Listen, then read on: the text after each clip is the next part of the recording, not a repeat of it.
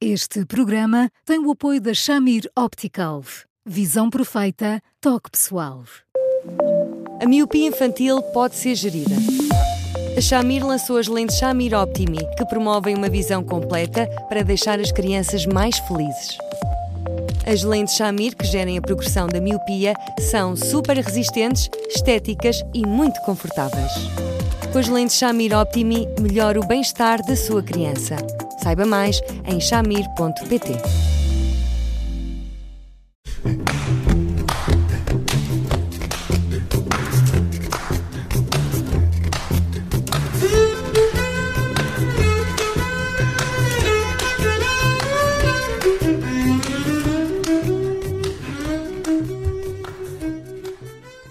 Hoje temos a dúvida de uma ouvinte: recreio ou apoio ao estudo? Este ouvinte, perdão, revela que optou pela uh, primeira, ou seja, por uh, que, uh, que a sua filha tivesse recreio, um, por motivos de sobreposição de horários, teve que escolher. Um, Eduardo Sá, olá, boa tarde. Olá, Stite. Olá, Bruno. Olá, Eduardo. Fez bem? Ó, Stite, fez.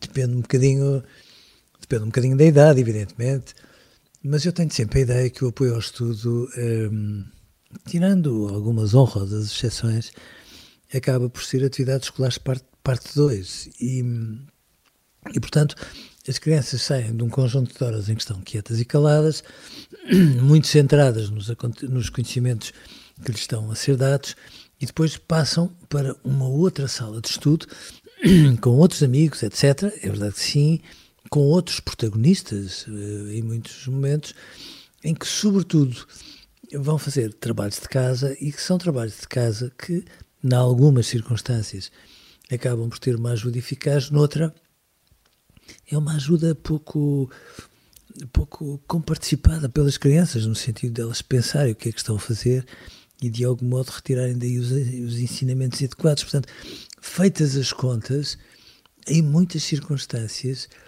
o apoio ao estudo é uma forma dos pais ficarem descansados. As crianças estão entregues a alguém, não estão a brincar na rua. Às vezes ganhariam, se ainda por cima fosse ali na imediação da casa dos avós. E, portanto, se nós pormos as coisas assim, é, claro que eu recreio, porque o recreio é uma escola absolutamente fantástica. Uhum. Eh, esta ouvinte diz-nos que quando a filha uh, sai às 17h10, que é o horário do colégio, supostamente tem que ir para uma sala enquanto os pais não a vão buscar, uh, e diz que passa a mensagem à filha para, nesse tempo de espera, fazer o que quiser, brincar no recreio, caso a funcionária autorize, o que nem sempre acontece, diz. Isto não depende só da vontade dos pais, é preciso aqui uma articulação com as escolas para que seja possível aproveitarem, as crianças aproveitarem este tempo. Pois não, não, não, mas é pena. Eu reconheço que é pena porque este tipo de prolongamento do tempo que as crianças acabam por estar na escola acaba por ser útil para os pais em muitas circunstâncias quando se trata de gerirem o dia a dia. Se isto fosse um, um prolongamento episódico, eu diria Pronto, talvez não venha daí mal, mas muitas vezes o episódio torna-se regular, portanto as crianças entram oito e meia, por hipótese, quando são mais pequeninas, e podem ficar até às seis, ou às vezes até um pouco mais. O que, feitas as contas, dá rigorosamente 10 horas dentro do mesmo espaço, com as mesmas pessoas, os mesmos colegas e tudo mais. Uh, entre estarem quietinhas e caladas, às vezes há, há estabelecimentos de ensino que põem um televisor e passam desenhos animados, um filme ou outras coisas do género. Alguns até recomendam que as crianças se tornem aptas, passo a citar, a ouvir o voar das moscas. Mas eu gosto muito mais que elas andem cá fora e brinquem e corram e, e possam, de alguma forma, ah, respirar fundo expandir tudo aquilo que, estiver, que esteve mais ou menos em contenção, ou mesmo que estiveram a aprender, mas, mas só este exercício de brincarem livremente torna-as mais inteligentes, mais atentas, menos impulsivas, mais capazes de pensar. São tantas, tantas, tantas vantagens que eu acho que nós não devíamos deixar cair isto e, e devíamos levar mais a sério que fôssemos capazes. Hum. Mas para que haja convívio, eh, depende não só da vontade dos pais, da colaboração das escolas, mas, mas todos os pais, para, para as crianças conviverem, eh, precisam de outras crianças e, eh, se calhar, nem todas têm pais sensíveis a esta necessidade verdade. de recreio. É verdade que não, Bruno, é verdade. Eu, eu acho, sabe, eu acho que os pais, quando tomam determinadas opções, não estão a fazê-lo para penalizarem ninguém, muito menos os seus filhos. E é aqui que eu às vezes acho que as escolas conversam muito pouco com os pais. As escolas têm uma relação com os pais que às vezes me incomoda, porque as escolas têm às vezes a ideia que receber os pais é uma coisa boa. E eu digo sim, claro que é. As escolas, eh, às vezes, com exceções, recebem os pais entre as 10 e as 11 da manhã. E aí eu já digo, ei, cuidado, porque quais são os pais que podem às vezes ir de um lado ao outro da cidade a meio de uma manhã para estarem a conversar acerca dos filhos, acerca eh, dos filhos com, com os seus professores, os seus educadores, seja o que for. Não é bem possível. E depois, às vezes, em off, não, claro que eu não estou a dizer que todos os professores digam isto, mas em off, há um ou outro professor, ou às vezes vários, uh, que não têm a melhor opinião dos pais, acham que os pais são de missionários, que os miúdos às vezes são mal educados, e, e há professores muito resingões em relação aos pais que, que não têm. Em relação uh, a eles uma atitude que eu acho que deviam ter. Se as escolas fossem suficientemente abertas e em vez de darem ali lições aos pais, conversassem de uma forma fundamentada, às vezes convidando alguém que pudesse fundamentar melhor, se for o caso. A vantagem de brincar, eu acho que os pais são as pessoas de uma humildade imensa, tão atentas, etc., que obviamente apanhavam onda, Bruno, mas as escolas ficam-se numa passividade e, portanto, é, claro que não, as escolas não têm a obrigação de formar os pais, mas se derem um empurrãozinho, as crianças que depois estão ao cuidado das escolas ganham tanto, tanto, tanto, tanto, que feitas as contas, se calhar todos sairiam a ganhar, as escolas, as crianças e os pais, isso era o crime perfeito. Um, Deixa-me só perguntar-lhe aqui, uh, porque há, há, um, há, um, contexto uh, que eu acho importante na pergunta desta ouvinte, que é o seguinte: um, as aulas começaram há um mês. Uh, esta criança, não sabemos a idade, mas percebe-se que é uma criança pequena e, portanto, quando a professora diz que há um mês que ela eh, que a criança eh, revela que está a, está a ficar com, enfim, está, está com más notas ou com notas, quer dizer, testes, não é? Um, isto seria para, de alguma coisa, seria de alguma forma para uh, evitar o pior. Mas lá está, se estamos a falar de uma criança que ainda só tem um mês de aulas, uh, uh, será que não é prematuro obrigá-la já a fazer esta, esta questão do apoio do apoio ao estudo, que, que enfim, também é sempre um, um bocadinho um anátema sobre a criança, não é? Diz-lhe que ela não sabe, que não é capaz de fazer sozinha. É porque é uma maneira de se pôr um rótulo, e por mais que as escolas, quando fazem isto, não tenham como intenção pôr um rótulo, ele fica lá e os rótulos às vezes são como os slogans na política, repetem-se repetem-se ficam colados à pele. E depois, este tipo de observações, por estranho que lhe possa parecer, são muito comuns. Eu não estou a dizer que os professores queiram estigmatizar seja quem for, pelo contrário, acho que às vezes eles se veem em dificuldades com uma criança, sobretudo quando há disparidades que aos olhos de um professor são muito grandes e ficam numa aflição e, portanto, logo ali têm este passo. Hum, às vezes quem tem as dificuldades maiores são de facto os professores, porque não têm a retaguarda e não têm ninguém lá por trás a dizer assim, olha, né, com esta criança o parafuso é este. E portanto eles ficam de facto numa aflição.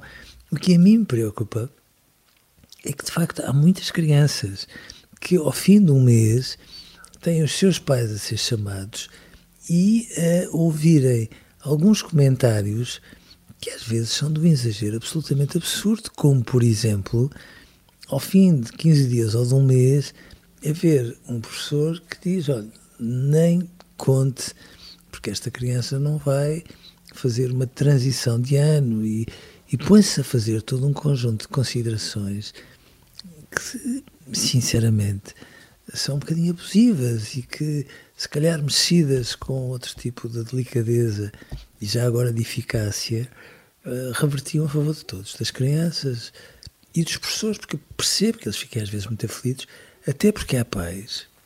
Hoje há pais que são muito difíceis, há pais e que, que se calhar não têm noção dessa dificuldade que os filhos têm e não querem acreditar Sim. nisso, não é? Ou porque às vezes têm filhos que são duas versões do mesmo filho, uma uhum. dentro da escola e outra uhum. e outra quando estão com os pais. Uhum. E às uhum. vezes acontece. Mas, mas de facto, se não se fizer esta ponte entre os pais e os professores, fica aqui um, uma areia movediça e, obviamente, as crianças saem muito penalizadas, muito castigadas. E é fácil estigmatizar uma criança na escola. Sim. É, porque depois ela fica num desalento muito grande, ninguém acredita em mim. Depois os pais saltam para cima dela no sentido de ajudar mais e mais e mais às vezes com as passwords todas ao contrário em relação àquilo que devia ser.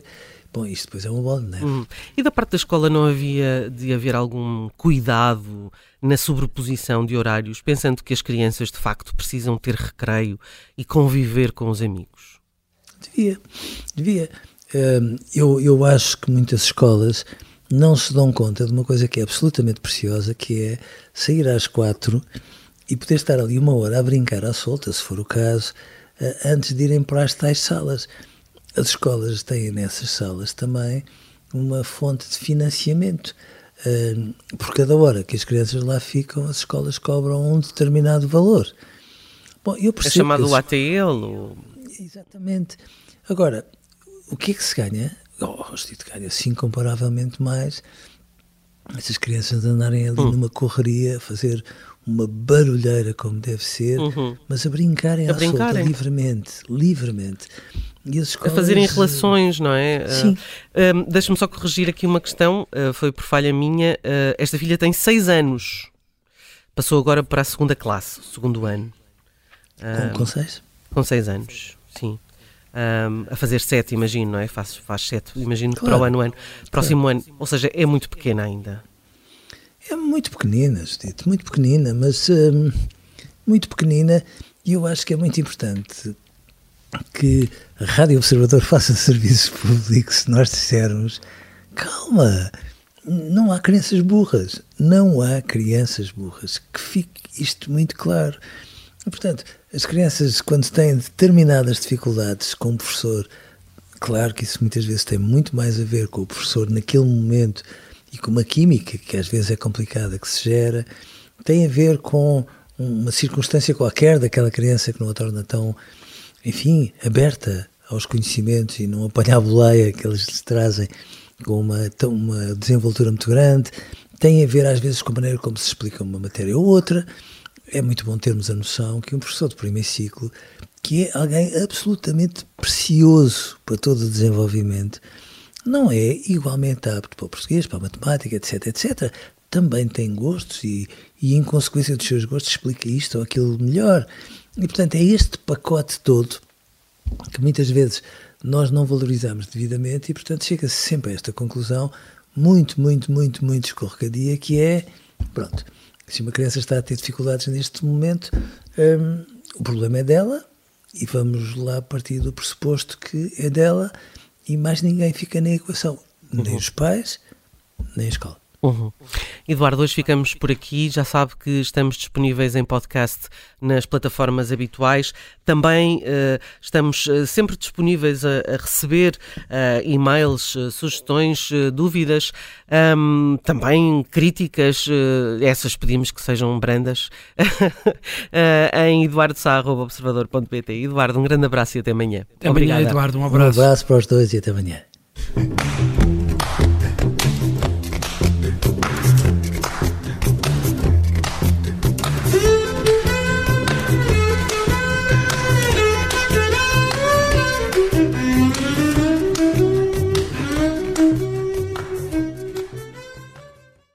Este programa tem o apoio da Shamir Optical.